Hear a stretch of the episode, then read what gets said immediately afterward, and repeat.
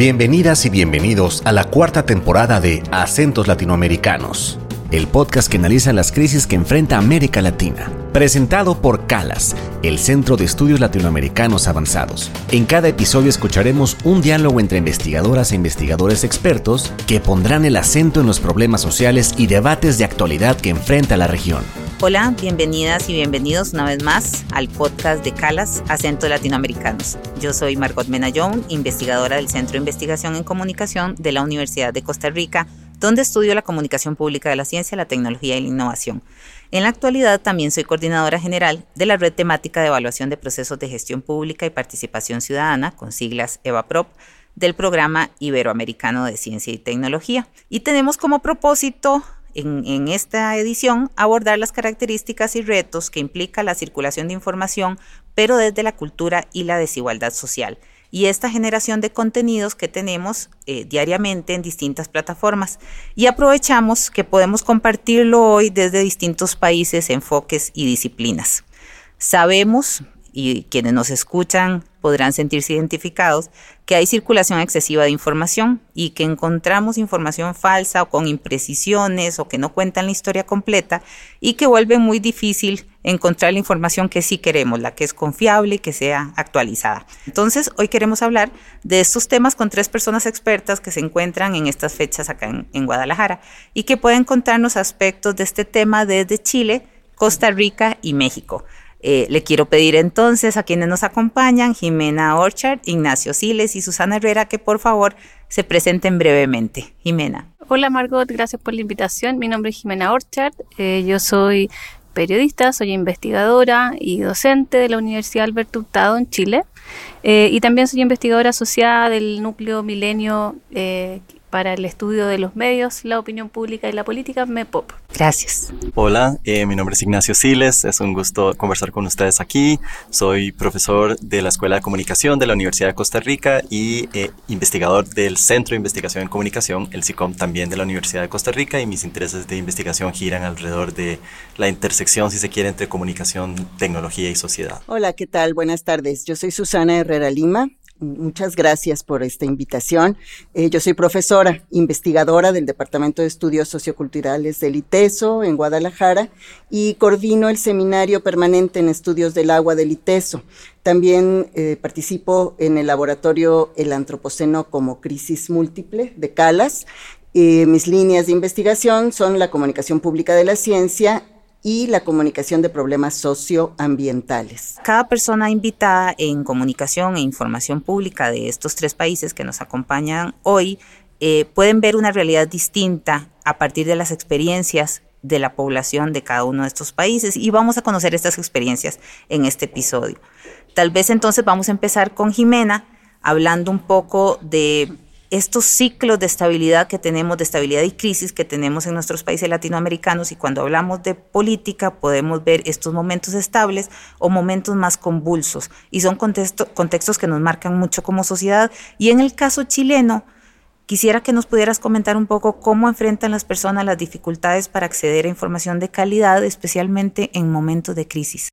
Respecto a tu pregunta, para atender a ella directamente, efectivamente todos estos distintos hitos han marcado un contexto eh, bien particular respecto a la manera que nos estamos nosotros informando.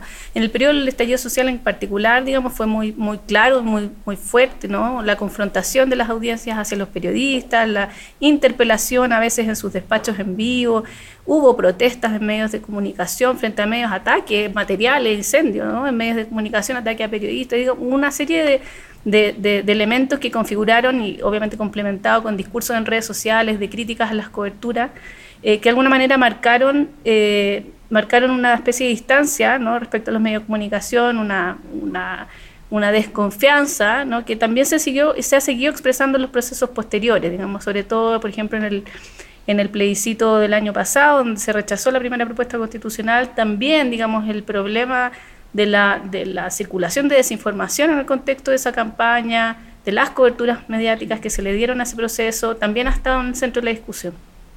Por lo tanto, lo que vemos ahí, y digamos, y, con esto ya voy cerrando, como plantear algunos, eh, algunos desafíos que se nos plantean, es cierta cierta distancia, cierto escepticismo, cierta desconfianza en los medios de comunicación, que también hemos visto en los últimos años cómo se va expresando también en cierta eh, bajada o caída de los consumos informativos que eventualmente podríamos interpretar eh, como, como, una cierta fatiga o cansancio respecto, eh, respecto de, las noticias, entre otras cosas respecto a las noticias que tienen que ver con los procesos políticos en particular.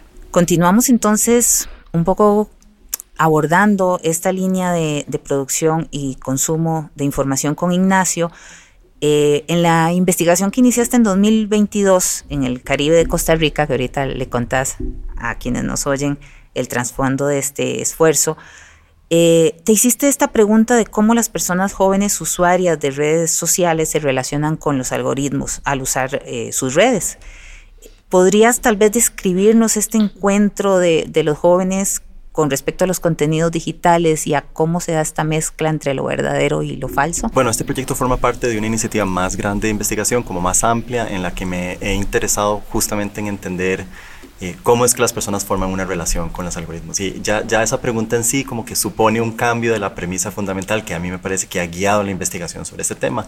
En lugar de preguntarme qué le hacen los algoritmos a las personas, eh, en este proyecto me, me, interesa como el opuesto, qué hacen las personas con los algoritmos. Con el supuesto de que los algoritmos no es que hacen desaparecer las estructuras de la vida cotidiana, sino al contrario, que los integramos desde las estructuras de la vida cotidiana eh, de diferentes formas. Y en esta segunda parte del proyecto me he interesado como en aplicar esa perspectiva o las lecciones de, de ese proyecto al caso específico de la, la desinformación y eh, de manera más amplia inclusive a un hecho, como qué constituye un hecho en el marco de las redes sociales, sea que provenga de una información verídica, una información o una desinformación. Y ahí me he dado cuenta que, que poco a poco las personas van construyendo diferentes roles para esos algoritmos. Eh, en algunos momentos las personas construyen hechos sobre la premisa de que los algoritmos lo que les proveen es un acceso a una verdad basada en datos, calculada por eh, los algoritmos, en otras ocasiones más bien potencian sentimientos como muy, muy intensos que se consolidan como una especie de hecho afectivo que solo existe en la medida en que se siente y en otras ocasiones se cruzan con creencias o regímenes de creencias más amplios como la religión, por ejemplo. Y en esos casos las personas tienden a creer como que eh, Dios puede hablarles, por ejemplo, mediante los algoritmos. Eso, eso ha sido particularmente relevante en la provincia de Limón, en el Caribe de Costa Rica, que es una provincia justamente donde en cada uno de esos distritos hay una iglesia evangélica, cosa que no es tan común en el resto de Costa Rica. Eh, entonces es eso, el, el, proyecto en general tiene que o busca entender cómo, eh, cómo los hechos surgen eh, para las personas sobre la base de esas cadenas que formamos entre otras personas y la intervención de tecnologías. Gracias, Ignacio. Y es que además la experiencia de cada persona con la producción, con el consumo, es muy particular. No solamente estamos hablando de información disponible, verdadera o falsa, sino dónde está esa información para quien no puede acceder a ella. Y aquí traemos tal vez a esta mesa el concepto de injusticia epistémica y quería entonces preguntarle a Susana sobre el término, no solamente que nos explique de qué hablamos cuando hablamos de injusticia epistémica, sino también las implicaciones y las consecuencias para una población que la está viviendo, especialmente a partir del estudio que ella hace en comunidades acá en Guadalajara. Sí, Margot, muchas gracias. Mira, el trabajo más reciente que he realizado en investigación es en comunidades que habitan en la ribera de este gran lago de Chapala, precisamente, en un proyecto interdisciplinario con poblaciones indígenas, cuyas características principales es que tienen altísimos índices de marginación y múltiples vulnerabilidades. Entonces, eh, bueno, están en las márgenes de este enorme lago, uno de los más grandes, el más grande de, México, pero no pueden acceder o no deberían acceder a, esta agua para consumo porque está altísimamente contaminada, ¿no? Entonces, bueno, destaco el contexto en términos de nuestro tema, ¿sí? En estas poblaciones el acceso a las tecnologías de comunicación es prácticamente nulo, ¿no? Es decir, no, no cuentan con celular, no cuentan con, aparatos de cómputo, etcétera, ¿no? Entonces el intercambio, el contacto es fundamentalmente presencial, cara a cara. El nivel de alfabetización, de escolaridad es mínimo también. Estamos en, en, digamos, ante otro tipo de situación y con otros problemas con la información, ¿no? Lo que decías claramente, el problema es la ausencia de información o bien eh, digamos, visto ya desde el marco, decíamos, de la injusticia epistémica, que ahorita abordaré, pero en términos de, de la problemática, eh, de un... Eh, de una situación, es decir, son colocados en una situación de injusticia, ¿no? De injusticia en la cual lo que no se reconoce es su testimonio, ¿sí? Ni sus marcos de referencia para interpretar información o para construir conocimiento. Digo, eso es una síntesis muy apretada del asunto, pero, eh, por ejemplo, los testimonios de los pobladores directamente afectados por esta contaminación y con, con grandes problemas de salud eh, no son tomados en cuenta ni considerados fuentes legítimas de información por parte, por ejemplo, de los periodistas. ¿no? Eh, tenemos evidencia por el estudio que realizamos, de, a lo largo de 10 años hicimos monitoreo de medios, de diferentes medios de la región, y además de que es muy escasa la información que se produce de esta enorme problemática que es realmente muy grave, las fuentes son principalmente funcionarios de diferentes niveles o en menor medida académicos. Los periodistas no vienen a las comunidades y no entrevistan a los habitantes, ¿sí? Entonces, el testimonio de los eh, afectados no está siendo tomado en cuenta, no está siendo valorado, no está siendo incorporado a la construcción de información o de conocimiento en torno a la problemática. ¿no? Eh, se evidencia también eh, la deslegitimación del conocimiento local, ¿no? ¿no? No se acude al conocimiento de los habitantes de sus propias circunstancias, ¿no? La falta de credibilidad en la voz de los habitantes por parte no solo de los periodistas, de los políticos, de los académicos, de los científicos, etcétera, ¿no? Entonces, bueno, esto es lo que en el marco este eh, de la injusticia epistémica se llama injusticia testimonial, ¿no? Su testimonio no vale, no, no se reconoce, no es legítimo. Pero hay otro, otra, digamos, la, la otra parte es, eh, bueno, y esto lo vimos a través de un contacto muy cercano, muy eh, prolongado con las comunidades, con entrevistas a profundidad precisamente, las manifestaciones de lo que se denomina injusticia hermenéutica, ¿sí? Es decir, no hay un reconocimiento de los marcos interpretativos de las personas, ¿no? De las otras personas que ven el mundo de otra manera y tienen otros marcos de referencia y se impone una forma diferente de, conocimiento y de, interpretación de la, de la realidad. Y aquí quisiera traer a la mesa también este tema sobre cómo se da la generación de confianza eh, y la polarización a partir del ecosistema mediático y de la relación con las tecnologías. Sé que en esta pregunta se pueden ver eh, interpelados cada uno de, sus trabajos y me gustaría hacer una ronda con, este tema, porque nos da continuidad a lo que ustedes ya sembraron eh, en, la, en la primera parte. Em, a ver, respecto a polarización, en Chile también en este en el contexto político que describía hace poco, también ha estado abierta la pregunta respecto de si efectivamente estamos en un contexto de mayor polarización. Diría que es una, es una pregunta que a pesar de lo que pudiera creerse, no tiene una respuesta tan obvia. Digamos que está a nivel político, a nivel de las élites, también está a nivel de las personas. Eh, y, o, y o al nivel de los medios de comunicación. O sea, son preguntas de alguna forma complementarias que no necesariamente tienen una única misma respuesta. Eh, yo diría que desde el punto de vista como de los consumos informativos particularmente, eh, la polarización sí se ha expresado, y, ahí me puedo referir sobre especialmente el estallido social, que es un periodo que he estado analizando un poco más, eh, en términos de, por ejemplo, que cambiaron los consumos informativos de la gente. cambiaron los consumos informativos de la gente, sobre todo en los contextos del, del mismo estallido social cuando estaba ocurriendo, cuando estaban las protestas en la calle, no había mucha agitación. Eh, mucha inquietud, mucha discusión, muy acalorada en el seno de las familias, etcétera. Eh, y el proceso constituyente también es un proceso que causó eh, polarización, digamos, en, la vida cotidiana. Eso también lo hemos observado, por ejemplo, en el contexto del MEPOP, donde hemos hecho algunos grupos de discusión con ese foco, ¿no? con el foco un poco de las decisiones respecto al voto a la constituyente. Eh, y efectivamente ahí uno puede recoger relatos de, eh, digamos, de cierta distancia, y lo que hoy día se conoce como polarización afectiva, también cierta distancia ¿no? respecto de, de las personas que no piensan como uno, cierta, cierta eh, sensación de incomprensión, de que el otro no me comprende, de juicio también del grupo opuesto. ¿no? Eh, y eso, claro, nosotros a nivel, a nivel informativo yo creo que hay, nos plantea varios desafíos. Uno de ellos efectivamente que ha habido como, digamos, audiencias que han migrado de los medios tradicionales hacia consumos de medios alternativos, justamente encontrando espacios donde se sientan quizás mejor representados en, su, en sus puntos de vista.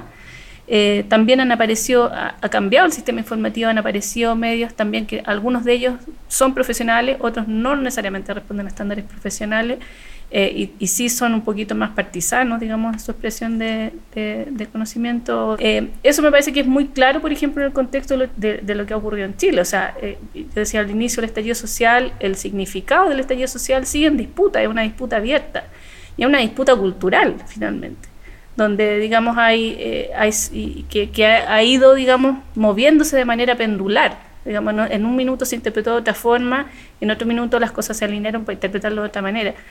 Entonces del punto de los consumos informativos volviendo a eso a veces lo que ocurre es que cuando no hay hechos comunes en el fondo lo que yo considero como verdadero es aquello que mejor se alinea con mis propias experiencias y perspectivas y eso es, es complejo, es un desafío también desde el punto de vista de quienes construyen, por ejemplo, noticias o desde, pensando de los estándares del periodismo profesional. No, muy interesante tu pregunta y me hace eh, pensar como en la gran cantidad de retos que supone entender, eh, o sea, cómo estudiamos el proceso de desinformación y cuáles son sus consecuencias y cómo podemos aislar, si se quiere, cuál es el rol específico que tienen las tecnologías eh, en eso. eso. Es un gran reto. Tu pregunta me parece que reta esa, esa premisa y nos hace poner la atención como en la manera en la que vivimos en los medios, si se quiere, como que los, los medios son centrales, los viejos y nuevos, tradicionales y digitales, eh, centrales como en la construcción misma del tejido social y de lo que llamamos realidad. Y en ese proceso yo creo que hay una serie de posibilidades muy ricas para la investigación y una serie de retos grandísimos. Posibilidades porque eh, e, sigue siendo un universo muy dinámico, muy cambiante. Hoy probablemente eh, discutamos las consecuencias, que sé yo, de la inteligencia artificial para la desinformación, y si hubiera sido hace un año, la conversación hubiera sido un poquito distinta, y hace dos años hubiera sido un poquito distinta también, entonces es un universo muy cambiante, y creo que hay un montón de prácticas que van surgiendo que lo vuelven muy estimulante y muy rico de entender. Eh, al mismo tiempo es muy retador también, es, es muy retador en, en varios sentidos del término, vos apuntabas eh, por ejemplo, los retos que sigue suponiendo el asunto del acceso, eh, pero no solamente, también es, eh, hay un reto también en, ese universo tan cambiante y tan dinámico de entender cómo, cómo se construye el consenso, digamos que sería la base para, para entender por qué la polarización y la fragmentación importan. entonces, para mí ese, eso es lo rico de tu pregunta, como que nos hace ver la necesidad de, de centrar en algunos momentos solamente el punto de la información, es importante entender eso, pero eh, ¿cómo entendemos eso en el marco más grande de las estructuras de la vida cotidiana, donde las personas tienen, viven en los medios rodeados de una gran cantidad de, de, dispositivos, eh, de, maneras que, de maneras muy dinámicas, cambiantes y a la vez eh, desafiantes? Sí, bueno, yo creo que responderé en dos partes, es decir, una referida a, lo que, a lo que comentan ahora en términos de creo yo, eh, la importancia, y lo decía eh, Jimena eh, en la mañana, de tener estudios de audiencias, de audiencias, estudios cualitativos, es decir, saber realmente qué está pasando, pero de manera dinámica, como bien lo dices. es decir, um, los estudios de audiencias que se han hecho desde hace décadas y que se vienen haciendo, eh, tendrán que estar siempre eh, en consonancia con el momento actual, tanto de desarrollo tecnológico como de formas de interacción y de construcción de significado, ¿no? Si no tenemos eso permanentemente, porque como bien dice, está cambiando todos los días, si no, eh, pues estamos un poco hablándole al aire, ¿no? Es decir, estamos elaborando sin saber de qué estamos realmente hablando, ¿no? Hablar, como decíamos, de los jóvenes, pues ¿cuáles jóvenes, no? Hay que decir quiénes son, qué hacen, qué consumo tienen, etcétera. Y la segunda parte es respecto a estas eh, poblaciones, comunidades con las que yo he trabajado, como les decía, pues el consumo mediático o el contacto con redes sociales en estas poblaciones es nulo prácticamente, ¿no? Muy, muy, muy escaso. Entonces, aquí hay que pensar diferente, ¿no? Pensar de otra forma, desarrollar otro tipo de estrategias comunicativas yo creo que no se trata de, tecnología, sino de comunicación, efectivamente, ¿no? Porque lo que hay que hacer es tender a contrarrestar la injusticia epistémica, que es parte de la injusticia estructural, ¿no? Es decir, eh, de la pobreza, la marginación, la falta de acceso a servicios, etcétera, ¿no? Entonces, bueno, mi principal recomendación a partir de la experiencia que tengo en este proyecto es que se requiere un diálogo profundo a través de la mediación cultural, que creo que es el principal papel de los comunicadores, y orientado a remontar la deslegitimación del testimonio y del conocimiento de estas personas, ¿no?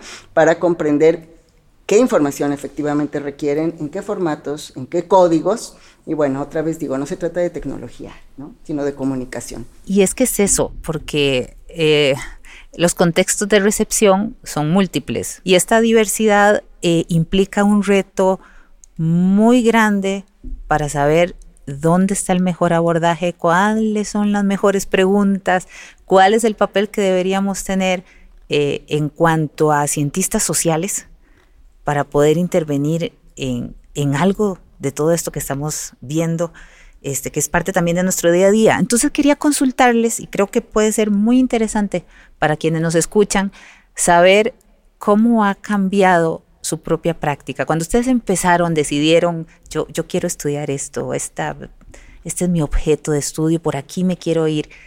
De ese momento ahora, ¿cuáles son las cosas que han cambiado en el desarrollo de lo que ustedes hacen para entender el fenómeno y para poder dar algunas pistas de cómo podríamos abordar esto. A ver, ¿qué ha cambiado? Eh, claro, uno podría tomarla de distintos puntos de vista, es como que ha cambiado en el entorno, en el contexto, y eso ahí ha cambiado mucho, que ha cambiado también en la, propia práctica o la propia perspectiva, otra, es como otra historia, ¿no?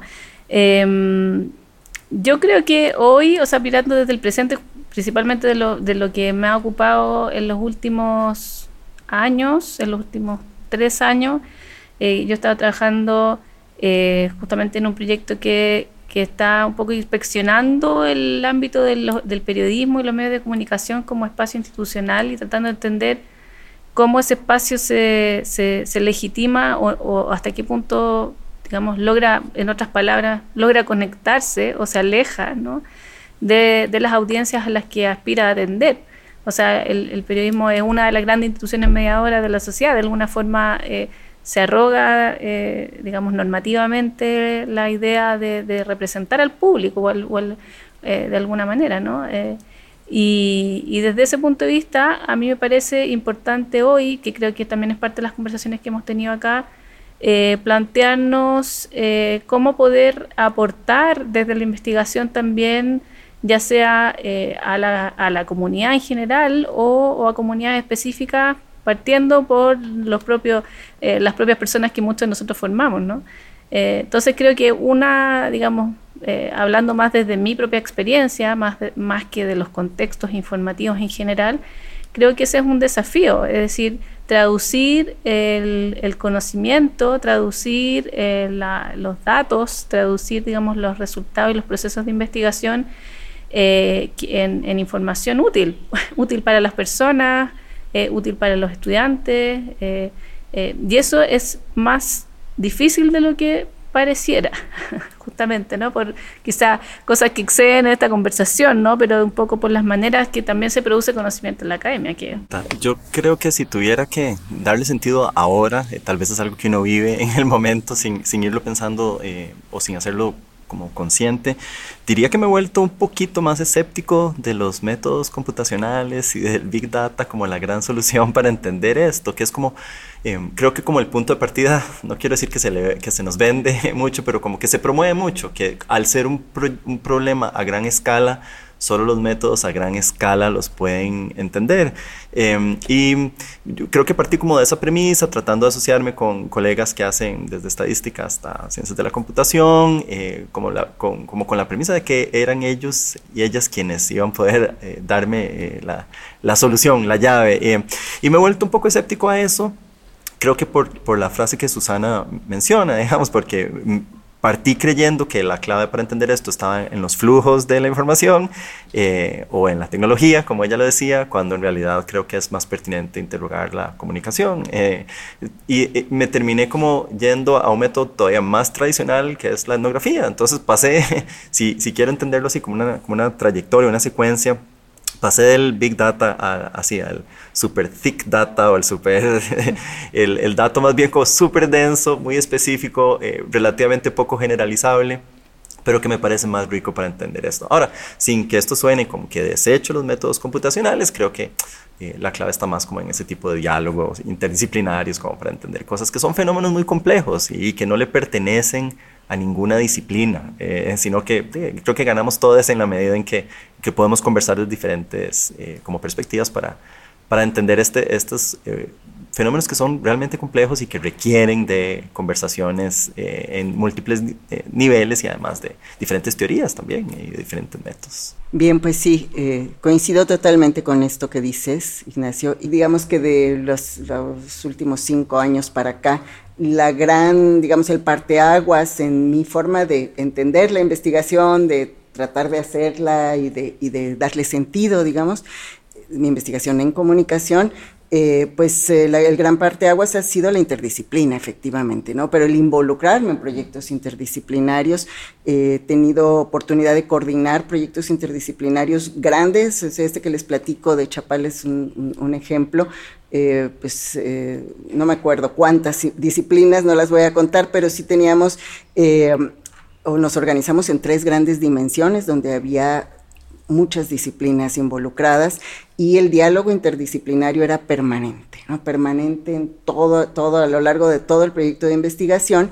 Y una cuestión que, que yo incorporé y que fue, insisto, fue uno de los grandes cambios, además de tratar de aprender a dialogar con otras disciplinas, que es algo muy complejo, es que la comunicación, no solo en la investigación, sino en la práctica, sea transversal a toda la investigación, es decir, no recoger los resultados de la investigación al final del proyecto y entonces empezar a comunicarlo, ya sea a público especializado o a público eh, no especializado, públicos, sino eh, desde el principio. Los comunicadores se involucran en este tipo de proyectos o nos involucramos desde el planteamiento del problema en los diálogos interdisciplinarios, en el trabajo de campo, en el diseño metodológico, teórico y metodológico, de tal manera que la comunicación es permanente, la comunicación hacia afuera y hacia adentro, y eso me parece que es una transformación, digamos, en, mi propia experiencia y que los resultados que hemos visto es que se vuelve en alguna medida más eficiente la comunicación, ¿no? Porque el comunicador se da se involucra en el, en el problema de investigación y en el proyecto y da cuenta de los resultados a partir de una comprensión mucho más profunda. ¿no? Entonces, bueno, por ahí la interdisciplina y la transversalidad ¿no? serían los resultados que yo daría.